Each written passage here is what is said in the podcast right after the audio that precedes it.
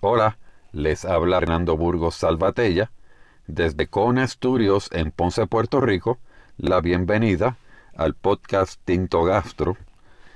En esta nueva edición el tema que nos ocupa es la denominación de origen Ribera del Duero y comenzamos eh, ubicando esta región en la cuenca del río Duero, eh, de donde se deriva su nombre al sur de Castilla y León, en España, eh, más o menos ubicado al noreste de, Madrid.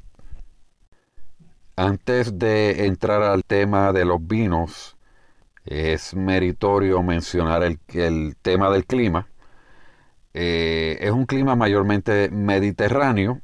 Eh, durante la época de verano se torna sumamente seco eh, ya en el invierno, además de que son unos inviernos muy largos, eh, tienden a ser unos eh, inviernos también muy duros.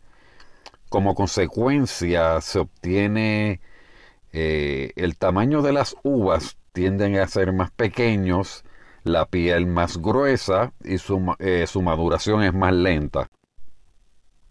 Esta región se conoce mayormente por sus vinos tintos, pero también se trabajan los rosados y los blancos, pero eh, su, digamos que su identidad es mayormente eh, vinos tintos, la mayoría son 100% tempranillos, eh, también se le conoce como tinto fino o tinta del país, también he escuchado hasta tinta fina. A menor escala también vamos a encontrar en diferentes viñedos Merlot, Cabernet Sauvignon, Malbec, eh, Garnacha y Albillo. De hecho, la Garnacha es una uva que está tomando mucho auge, principalmente entre las generaciones más jóvenes. Les comparto eh, algunas terminologías que nos pueden ayudar a empaparnos en el tema de, del vino y el tiempo en barrica, comenzamos mencionando lo que se le llama vino joven o barrica simplemente.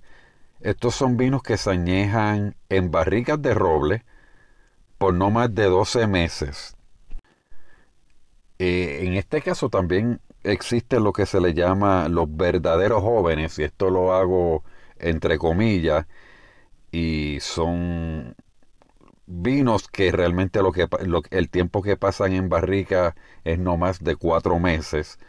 Esto lo que nos lleva es a una, una expresión de fruta mayor y menos madera. Lo, hace estos unos vinos como un poco más amigable, ¿no? Más friendly al paladar.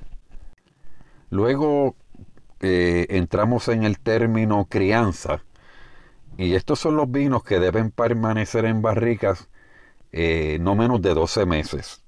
Y no salen al mercado hasta 24 meses más tarde. O sea que eh, pasan 24 meses, perdón, 12 meses adicionales en botella. Luego tenemos reserva, que aquí nos encontramos con 36 meses eh, de añejamiento de estos 36 meses, 12 van en barrica de roble. Mirando Gran Reserva, eh, ya aquí estamos en 60 meses y 24 de ellos pasa a barrica de, de roble.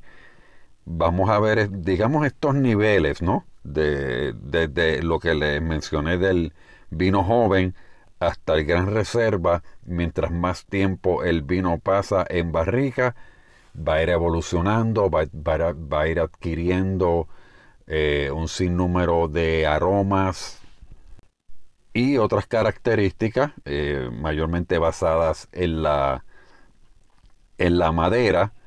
Eh, también es bien interesante conocer cuando se está utilizando una madera nueva versus una, una madera de segundo uso o tercer uso. Inclusive hay eh, ciertas modalidades que las eh, maderas se, se ahuman o se queman parcialmente y esto también le imparte unas notas bien interesantes a los vinos eh, que muchas veces también se utiliza para maridar con cigarros.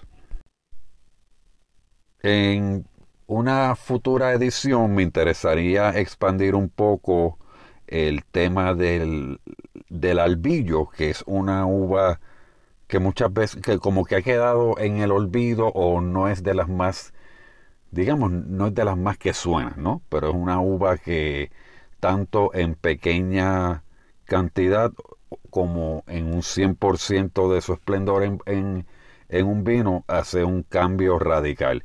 Pero eso es un tema que vamos a estar tocando más adelante. Y de esta manera llegamos al final de esta edición de tu podcast Tinto Gastro. Les habló Fernando Burgos Salvatella. Será hasta la próxima ocasión.